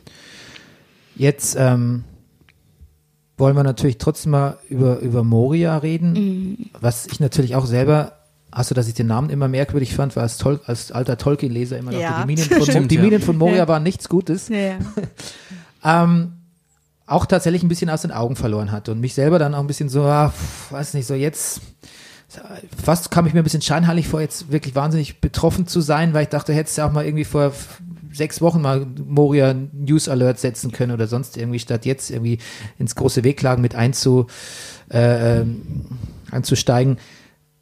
Was ist da, was, was ist da passiert, deiner Meinung nach? Also, wie, ich meine, dass es da gebrannt hat, das ist, das, das, das aber was ist da das, das Problem, was jetzt gelöst werden muss und wa- warum es auch so lange dauert? Wo, weil eigentlich kann man ja denken, wenn alle Länder genug Verantwortung übernehmen, dann muss ja im Prinzip, also nicht nur Bundesländer, sondern andere Länder, im Prinzip muss ja jeder nur ein paar hundert Flüchtlinge nehmen. Wo ist das Problem? Und warum geht es nicht schnell? Und warum ist jetzt das nächste Lager auf, auf Lesbos mit schon wieder voll mit 9000 Leuten? Warum klappt das auch wieder nicht? Also, warum warum hilft man nicht Leuten, die tatsächlich am Krepieren sind, innerhalb von wenigstens einer Woche? Aber es ist jetzt schon wieder fast zwei Wochen her und es passiert ja eigentlich zu wenig. Es wird auch rumverhandelt und dann heißt es wieder so, na was, 100, 100 Flüchtlinge pro Bundesland? Nee, das geht nicht und so. Da regt sich ja schon wieder Widerstand hier. Warum ist der humanistische Reflex zu helfen? Warum verwässert der innerhalb von ein paar Tagen sofort wieder? Was, was, was läuft da schief? Ja, weil wir sowohl auf Bundesebene als auch auf europäischer äh, Ebene ähm, wie die Sau durchs Dorf getrieben werden von Populisten, Rassisten. Wir uns von, der, von den Visegrader Staaten wie Polen, Ungarn an der Nase lang führen lassen und auf eine gesamteuropäische ähm, Lösung hoffen, die es nie geben wird, weil Europa eine Wirtschafts- und keine humanistische Union ist. Es gibt da tausend Antworten drauf, ja. Aber was da in Griechenland passiert, ist natürlich, dass diese äh, Milliarden von Subventionen, die da hingeflossen sind, um Geflüchtete äh, adäquat unterzubringen, in linke Tasche, rechte Tasche geflossen sind und nicht den Geflüchteten zugute gekommen sind. Das erste Augenkunftszentrum, was schon seit Jahren da geplant war, ist nie tatsächlich errichtet worden. Es ist schäbige Camps mit zu wenig Wasserversorgung oder gar keiner Wasserversorgung, ähm, desolaten ähm, also Standards ist gar nicht zu sprechen von, aber von desolaten Unterbringungssituationen, die ähm, eigentlich selbst gebastelt sind. Ähm, immer mehr dazu kommende Menschen, immer mehr kranke, stark vulnerable Menschen. Wir reden hier nicht von von einer Erkältungskrankheit, wir reden von Leuten mit MS oder Krebs im Endstadium oder mit äh, hochinfektiösen Krankheiten, die unbehandelt bleiben. Wir reden von Kindern, die schwerst traumatisiert sind, zusammengefercht auf engstem Raum mit zu wenig Essen, kein fließend Wasser, mitten in Europa. Und ich glaube, alleine das ist doch schon fast nicht mehr zu erklären. Also Ja, ja, Daher, daher meine Frage. Ich kenne ja auch tatsächlich aus, ähm, also ich kenne ja auch immer wieder Fälle, wo ähm, Eltern oder auch teilweise ihre Kinder alleine schicken oder nur mit den Geschwistern, weil die Kinder eben krebskrank sind und die nicht wissen, wie die behandelt werden sollen, hat hoffen, okay, in Deutschland kann, ja, kann das Leben gerettet werden, mal auf Deutsch gesagt. Und das ist halt das, was sich mir immer nicht so ganz erschließt, weil wenn zum Beispiel jetzt, keine Ahnung, irgend- irgendwas auf einem großen Konzert oder auf einem Festival schief läuft oder sonst irgendwie, wie schnell man da wäre mit, mit äh, Evakuierung, Notmaßnahmen etc., einfach die Leute, Schnellversorgung und so. Und da ist eigentlich, ich sag jetzt mal, bei 12.000 Leuten ist es vielleicht ein bisschen naiv zu sagen, da wäre nur ein bisschen Pragmatik gefragt, aber da wäre auf jeden Fall ein bisschen mehr Pragmatik gefragt irgendwie.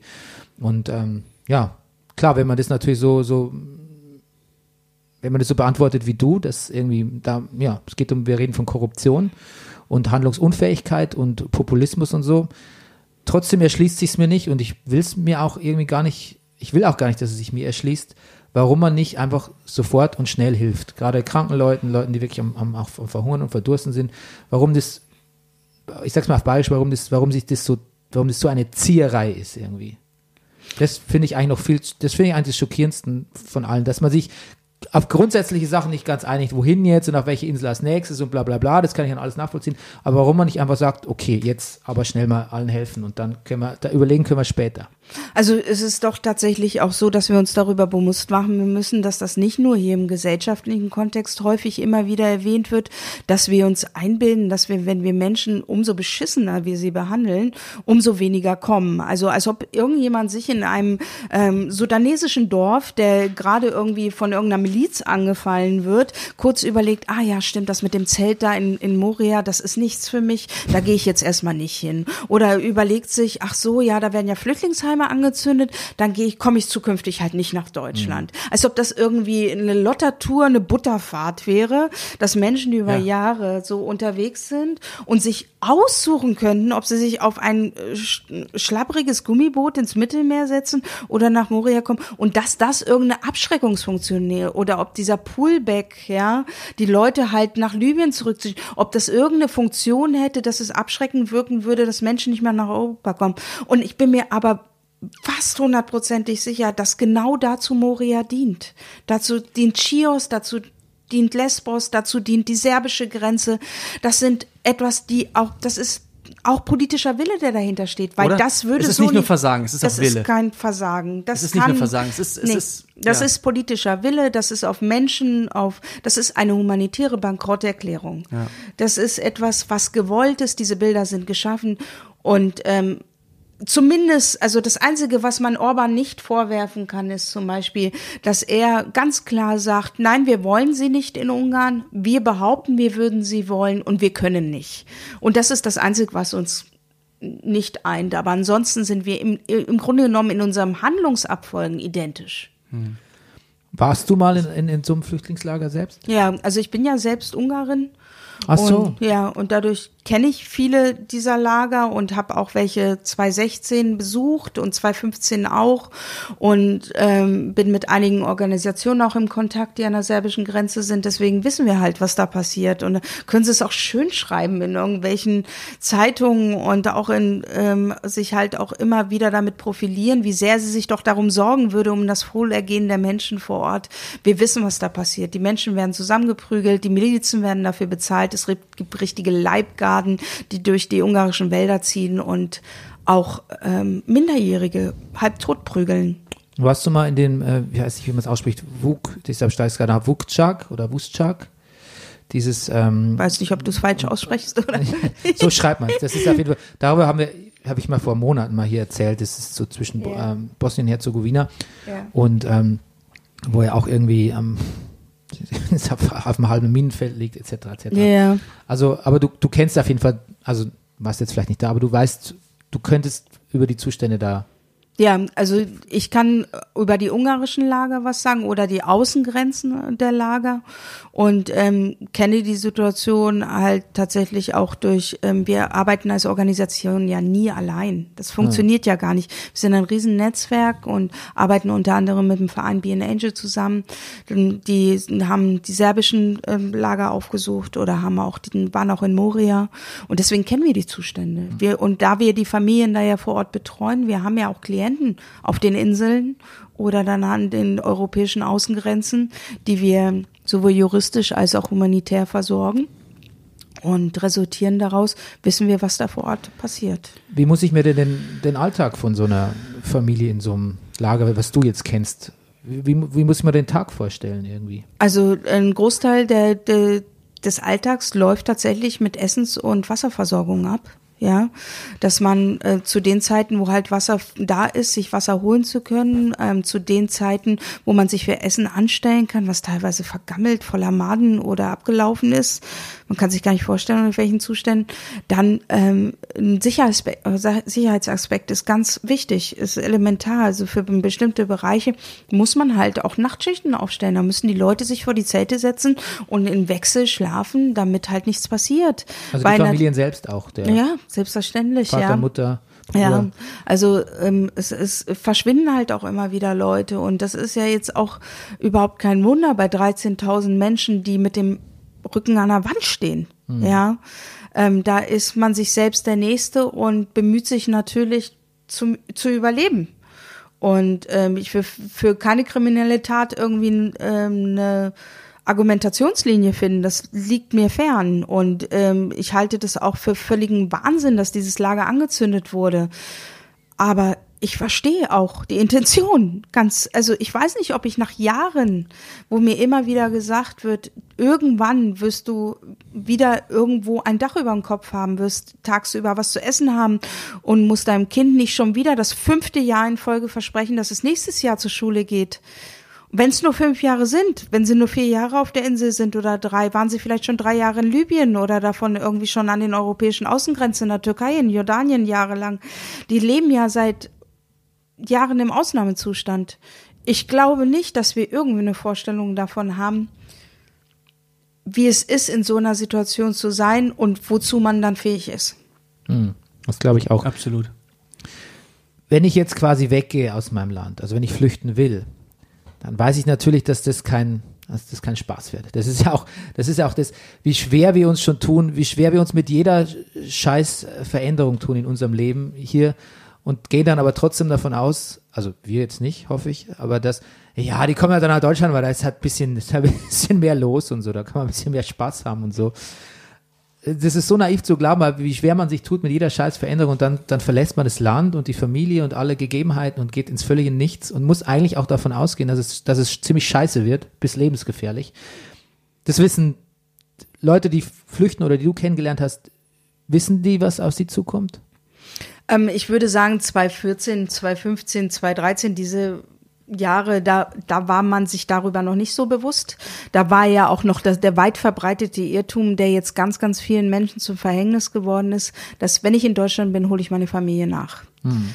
Das war nicht klar, dass irgendwann ähm, die die Möglichkeit nicht mehr besteht, die Grenzen nicht mehr offen sind und dass nur der Familiennachzug, der ja dann auch stark eingestrengt wurde bei subsidiären Schutz und äh, durchs geordnete Rückkehrgesetz und ähm, weil die Verwaltungsgerichte überfordert sind, dass jetzt Leute teilweise fünf, sechs Jahre ihre Familie nicht gesehen haben, dass sie ähm, damals Babys oder auch Kinder, die jetzt pubertär sind und teilweise ihren Vater oder ihre Mutter nur noch Tante oder Onkel nennen, weil sie sich nicht darüber bewusst sind, dass sie eine Familie sind.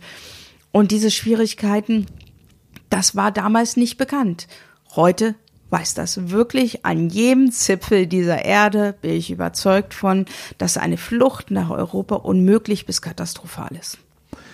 Was hat Corona nochmal verändert, hat ja sicher auch nichts Positives zur Gesamtsituation beigetragen, oder? Nee, das ist ein Freischein für alle Staaten, noch eine weitere Ausrede zu finden, um Flüchtlinge zu blockieren und ähm, in ihrem Elend dahin siechen zu lassen. Weil sie ja alle höchst infektiös sind. In einem, äh, in einem urbanen Raum wie Berlin mit 3,24 Millionen Einwohnern reicht ein Mundschutz, um in einen Raum, in einen in einen Supermarkt zu gehen.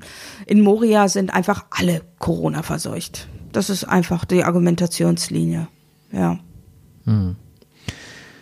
Wenn ich das jetzt höre und ähm, vielleicht denke, ja, pff, keine Ahnung, ja, ist natürlich schon, ist natürlich blöd, aber was, was kann ich denn tun?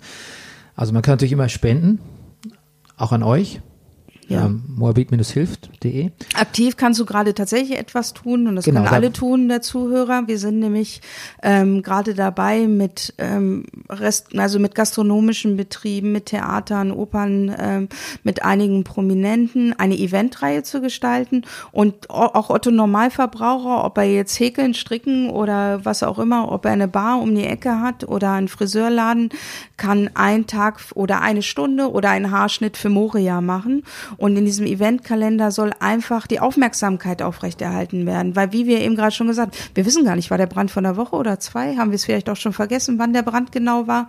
Und genau so wird sich das die nächsten Wochen weitergestalten. Irgendwann ist Moria wieder vergessen. Und wir wollen so eine gewisse Kontinuierlichkeit da halten und ähm, planen gerade den einen Tag für Moria, so heißt diese Aktion. Und wer sich gerne daran beteiligen will, ob finanziell oder einfach strukturell oder organisatorisch, bitte einfach bei uns melden bei Moabit hilft oder Be an Angel. Wir denken ja auch, dass, weil wir nicht mehr die Situation, weil wir nicht mehr Verhältnisse von wie 2015 haben, denken wir ja auch, dass es nicht mehr so viele Flüchtlinge gibt. Das ist ja auch so ein Denkreflex, der totaler, totaler Bullshit mhm. ist eigentlich. Ähm, man kann auch aber ma- man kann sich auch länger an euch binden, im Sinne zum Beispiel, glaube ich, dass man unterrichtet oder ähm, Ja, genau. Also wir sind, ähm, bei uns ist das, wo, was uns am Leben hält, ist tatsächlich das Ehrenamt. Das Ehrenamt und Fördermitgliedschaften. Wir haben so, ähm, ob man eine Mikrospende von 1 Euro im Monat macht oder von 500 im Jahr, ist eigentlich völlig irrelevant, weil viele Leute schaffen viel. Das ähm, verhält sich beim Ehrenamt genauso. Ob jetzt jemand bei uns Kleider vorbeibringt, die er für die Wintersaison nicht mehr braucht oder ähm, einfach einmal die Woche Zeit hat, um Deutsch zu unterrichten oder äh, mir bei der Asylverfahrensberatung zur Hand geht oder einen Umzug mitgestaltet. Jeder von diesen Leuten ist Moabit hilft. Das macht unseren Verein aus. Bei uns muss man kein Mitglied sein oder sich in irgendeine Liste eintragen, sondern jeder, der zu diesem Gedanken beiträgt, dass viele Leute halt ähm, was verändern können, ist halt in dem Moment ein Teil des Vereins. Was muss man können, um Deutsch zu unterrichten? Deutsch Ja. wäre ein Vorteil. wo, wo, wo fängt man an? Ja. Ja, also im Grunde genommen, ähm, das ist etwas, wo man auch durchaus reinwachsen kann, weil ähm, Deutschunterricht ist nicht Deutsch, Deutsch, deswegen nennen wir es auch Sprachcafé, weil ähm, wie wir alle von uns selber kennen, wenn wir eine Fremdsprache lernen, dann ist es meistens so, entweder gucken wir uns Serien mit Untertitel an oder unterhalten uns mit Genau. jemandem im, im Her aus dem Herkunftsland und lernen dadurch irgendwie Slangs oder dann halt entsprechende Vokabular. Und so verhält es sich tatsächlich auch mit der aktiven deutschen Sprache. Deutsch kann man nicht lernen aus einem Buch. Man kann es im, in der Basis lernen, aber am Ende lernt man das im Umgang mit Menschen oder tatsächlich im Prozess, also tatsächlich. Und das ist das Einzige, wo ich das Wort Integration zulasse, Sprachintegration. Das funktioniert. Ist ja auch, wenn du dich irgendwo integrierst, sei es jetzt durch die Sprache lernen oder sonst irgendwie, dann ist es ja am besten, du hast da irgendwie Bock drauf, ne? Also am besten, Ja. im Idealfall hast du irgendwie Lust auf Deutschland und die Leute, wobei ich mir das ja selber kaum vorstellen kann, dass ich da Lust drauf hätte. Aber das ist natürlich auch so, ein- so das ist natürlich auch schrecklich, weil wenn man weiß, die Integration wird einem eigentlich schwer gemacht, man wird, man wird ja eigentlich nicht meistens, die Willkommenskultur ist jetzt auch schon wieder ein bisschen passé, man wird ja, man steht ja vor tausend Hürden, man wird ja nicht wirklich freundlich empfangen. Es ist ja eigentlich ein sehr, im schlimmsten Fall lebensgefährlich, aber immer ist es ein raues Pflaster, hier als äh, Flüchtling oder Einwanderer anzukommen. Und dann aber quasi ist das Gastgeberland eigentlich schon so ein Antagonist. Aber da sollst du dich gerade dann integrieren und die Sprache sprechen und so. Das macht natürlich, glaube ich, alles ganz schön, ist alles eine mentale Hürde, alles so. Also, ja. Da müsste- Und dann noch zusätzlich die ganzen Integrationshürden, die sich da ja auch aus der aktuellen Gesetzgebung ergeben, ne? da, Ja, genau. die man dann auch noch zu überwinden hat. Ähm, von der emotionalen, natürlich hast du jetzt gerade schon berichtet, aber ähm, es ist jetzt auch nicht so, dass ich das unbedingt nur ins Negative verkehren will. Es gibt so unglaublich viele Menschen in diesem Land, die sich bemüht zeigen, die teilweise schon übertrieben bemüht sind, das äh, natürlich auch ins andere umschlagen kann und ähm, was natürlich dann halt auch Auswirkungen darauf auf ein gemeinsames, auf ein gleichgestelltes Zusammenleben haben kann. Ähm, ich finde aber tatsächlich, dass jeder Mensch eine individuelle Leistung der Integration erbringen kann und muss, ja. Auch muss, wollte ich ja, sagen, genau. Und ähm, dass dazu aber jeder oder mehr, jeder mehr oder weniger nur in der Lage ist. Also Mohammed, ähm, 64 Jahre alt, lernt kein Deutsch mehr. Mhm. Dafür kann Mohammed, 18 Jahre alt, aber durchaus Deutsch lernen. Der ist aber zu faul, weil Mama eigentlich immer alles für ihn gemacht hat. Da muss man den halt ein bisschen in den Hintern treten das ist halt die Individualität der, der Integration, ja, und ähm, das ist eine Herausforderung, die sich uns doch auch stellt. Hans 64 lernt auch nicht nochmal Französisch, außer er geht an die Volkshochschule und hat nichts anderes zu tun. Und Hans 18 ist auch faul, weil Mama immer die Wäsche gemacht hat und den muss man auch dazu bringen, Abitur zu machen. Deswegen, das ist immer das, was wir uns jeden Tag bewusst machen müssen. Ein Geflüchteter, den gibt es nicht. Ja. Es gibt einen Menschen, der als Geflüchteter betitelt wird und deswegen für mich, so wie man im Friesischen sagt, das sind alles Löte. Ja, das sind alles Leute. Genau, Ja, es, Friesisch hätte ich jetzt nicht mehr gerechnet. Aber ja. genau. Aber das ist so. es gibt ja. Menschen in einer zunächst individuellen Notlage. Ja. Und wenn man ein bisschen Transferleistung erbringen möchte als Mensch, kann man sich in die individuelle Notlage versetzen. Ist eigentlich lustigerweise gar nicht schwer, kann eigentlich jeder Depp, macht er aber nicht, weil zum Beispiel jeder idiotische, ich sag mal AfD-Wähler, keine Ahnung, deckt sich ja oft mit Idioten, weiß auch nicht, woran es liegt. müsste, für den ist, selbst für den, du kannst ja noch so unempathisch sein, selbst für dich ist es eigentlich kein Problem, dir vorzustellen, scheiße, irgendwie, keine Ahnung, mein Haus ist zerbombt, irgendwie mein Vater und äh, Geschwister sind tot und ich habe nichts und ich muss hier weg, sonst bin ich auch tot. Das ist nicht schwer, sich da rein zu versetzen. Ich glaube, nicht, das, das, das ist gar nicht schwer. Da Rein- können ich- wir uns drüber streiten, weil ich Ja, finde, Empathie ist eine intellektuelle Leistung. Ich Okay, glaube sag mal, schon. das zu fühlen, okay, Ja. wenn man Empathie jetzt mal in, Ja. der, in, der, in, der, in der Sachbuchdefinition bleibt, das zu fühlen, ja. Aber sich das vorzustellen, Mhm. Ja. ist eigentlich kein Problem. nee, das ist sicherlich nicht. Weil das hat man alles schon in Film gesehen, man, man, man weiß, dass das problematisch ist. Dass man diese Transferleistung aber einfach als pure Sturheit nicht erbringen will und sagt, einfach einfach sagt, das ist nicht mein Problem, das ist so zutiefst antihumanistisch und das, das werde ich nicht, das werde ich nie so richtig verstehen an dieser, an dieser Gesellschaft, dass nicht jeder einen Beitrag dazu leistet, pff, völlig klar. Die Leute haben ein Phlegma, was sich lebenslang nicht überwinden lässt, aber dass man sich selbst dieses Verständnis, Empathie lass mal außen vor, du hast ganz recht, aber selbst, dass man sich selbst dieser Verständnisses, dieser Transferleistung einfach verweigert aus purer Bequemlichkeit. Und aus geschürter Angst. Aus ja, aber das lasse ich nicht, also, aber das lasse ich gar nicht zählen, weil also Angst habe ich vor allem, Angst habe ich auch, dass mir die Milch ausgeht. Also das, das, das ist Aber ist das nicht eine Gesellschaft, die genau das als Hauptproblem hat, dass die Milch ausgeht und kein anderes? Ja, und Ja. Es, es sagen dir Ist nicht es nicht genau das? Und du kriegst nicht von anderen, von der AfD gesagt, äh, pass auf, deine Milch könnte dir aussehen. Das wird dir nicht gesagt, aber es wird dir ständig gesagt, Vorsicht, Europa wird überfremdet, wir werden überflutet von Leuten. Deine Kultur wird sich ändern, du wirst kein Weihnachten mehr feiern. Das, das ist der Unterschied zur Milch. Ja, aber das ist genau die Da Projektion gibt's, der da gibt's eine ganze, ja, aber der, Ja, Abhandlung dahinter. drüber, ja. Das ist richtig, ja. Klar, aber das könnte ich ja außer, das kann ich ja auch mit einer minimalen Denkleistung eigentlich außer Kraft setzen, diese, diese Drohkulissen. Aber vielleicht überschätze ich da auch die, die Leute. Weil- Aber ist es nicht genau das Problem, dass wir uns, ähm, dass wir genau diese Zeit aufbringen können, um uns über die Milch Gedanken zu machen, aber wiederum nicht in der Lage sind, halt umzusetzen, dass wir das große Glück und ähm, halt tendenziell auch für die nächsten Jahrzehnte das große Glück haben, dass uns das nicht tangiert, was, was Klima angeht oder auch nur partiell, dass es uns halt irgendwie, dass es bei uns keine kriegerischen Auseinandersetzungen gibt, wenn, wenn alles gut geht. Ähm, ich, und da habe ich wirklich meine Probleme zu, zu akzeptieren, wenn jemand sagt, es handelt sich dabei um Angst. Es ist nicht Angst, es ist Neid. Es ist tatsächlich häufig oder Kapitulation vor dem, dass vor der eigenen Ignoranz ist vielleicht auch ein gutes. das ist gut. Kapitulation von eigenen und auch vor allem Ja. das Nichtnutzen eines naturgegebenen Intellekts. Ja. Ähm, ich hatte ein Gespräch mit meinem Sohn gestern, der ist äh, zehn, da ging es darum, dass er erzählt hat, oh, und das passt nicht und so und dann hat er irgendwie in dem Sport war das Problem und da in der Schule ist das und so.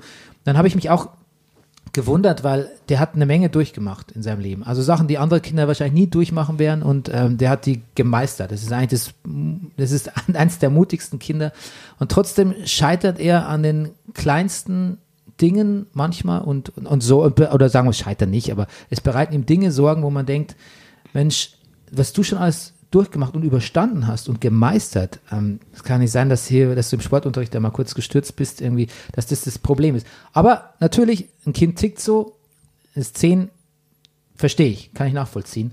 Aber dass da eigentlich zum Erwachsenen keine Progression stattfindet, finde ich immer noch eins der schockierendsten Dinge, dass wir so sehr ähm, die äh, meine Therapeutin wird, wird sagen, jetzt, dass wir da so sehr bei unserem inneren Kind sind und vor allem bleiben und teilweise lebenslang und einfach gucken, was läuft mir jetzt gerade über die Leber, der Rest interessiert mich nicht. Finde ich, das finde ich traurig und das, das, ja, genau, das, da wäre einfach, da ist das Thema Flüchtlinge oder Geflüchtete vielleicht, vielleicht eine Erinnerung dran, dass man dass man zu sehr daran gewöhnt ist, dass es einem gut geht und Ja. man deswegen auch nicht versteht, wie es wäre, wenn es einem nicht so geht. Das nicht ist- verstehen will. Dass allem. diese Brücke halt einfach nicht und diese Brücke können nur Leute schlagen, die tatsächlich in der Lage sind, das auch zu begreifen und ähm, dazu gehört emotionale Intelligenz und deswegen möchte ich dem auch widersprechen, dass ähm, zu ähm, zu so Gedankenfolgen wie ich sitze in Moria in einem Zelt auf dem nackten Fußboden, habe kein Wasser, Corona kursiert, ich bin schwanger und ich weiß nicht, ob ich die Nacht überlebe. Ähm, emotionale Intelligenz gehört und dazu gehört ein gewisser Intellekt. Und so absurd und herablassend das auch klingen mag, ich glaube, dazu sind nicht alle in der Lage. Ja, Das ist eine jetzt, mist, mistige ja. Entschuldigung, eine total doofe Entschuldigung. Aber auch nicht alle Leute in Deutschland lesen die Zeit, sondern ein Großteil liest halt die Bild. Klar. Aber ich, ich sag mal so, synap synaptisch wären vielleicht die Leute mehr in der Lage, als sie es tun. Vielleicht bist du auch optimistischer als ich. Ja, ich, möchte, ich, möchte auch, ich möchte auch ein bisschen Optimist bleiben. Gut. So, ähm, ich für meinen Teil habe dich alles gefragt. Meine äh, Notizen sind alle abgefrühstückt. Äh, ähm, sagt man nicht mehr, ne? Abgefrühstückt. Abgearbeitet. Abgearbeitet. Jetzt, jetzt äh, Rüdiger, wenn du noch was fragen willst. Nee. Ansonsten würde ich natürlich Diana das Schlusswort überlassen. Ja. Ja. Wenn, du noch was, wenn noch was zu sagen hast. Nee, haben wir alles gefragt, was man, genau, was, was du noch sagen willst, im Sinne von, was man tun kann, haben wir auch gemacht. Also ähm, mir wäre es ein Wunsch, dass ähm, der Blick äh, ganzheitlicher wird, dass wir sehen, dass ähm, wir kein Problem in Europa haben, sondern ein Problem auf der Welt. Das ist ein weltweites Problem. Äh, die ganze Welt steht in Flammen, ob politisch oder tatsächlich tendenziell äh, in kriegerischen Auseinandersetzungen. Dieses Problem wird auch nicht weggehen, indem man die Augen davor verschließt. Man muss sich vielleicht mit Dingen auseinandersetzen, mit denen man sich eigentlich gar nicht konfrontieren will. Und mein Appell ist tatsächlich, ob man es im Kleinen macht, wie hier auf Landesebene, wo ähm, die Beschwerdestelle immer noch nicht unabhängig wird, auch in Zukunft nicht unabhängig sein wird, oder ob es auf Bundesebene ist, dass man dem Seehofer mal ordentlich böse Briefe schreibt, weil ein Brief mehr ist immer noch, ähm, ne? Also ähm, bedeutet natürlich auch für die Menschen einen minimalen Zeitaufwand, aber viele Hände schaffen viel. Und ich glaube, dass wir die Augen weiter öffnen müssen und vielleicht auch mal am Tag oder einmal in der Woche oder einmal im Monat ein Zeitfenster finden, uns damit auseinanderzusetzen, wie verdammt gut es uns hier geht und welche Vorteile wir uns daraus ziehen könnten, um anderen zu helfen. Okay, dann ja, müssen wir jetzt nicht noch, wir nicht noch irgendeinem, mit irgendeinem saloppen Spruch hier beenden, sondern sagen einfach Danke, Diana. Schön, Ja. dass du uns mal ein bisschen Vielen auf Dank die, die. Sprünge geholfen hast hier Mhm. wieder und ähm, ja, wir, vielleicht sprechen wir einfach in einem halben Jahr, ja, nochmal Gerne. und haben vielleicht mal was Positives zu vermelden. Wer weiß. Ja. Oder auch nicht. Okay, mach's gut. Tschüss, danke. Vielen Dank. Tschüss.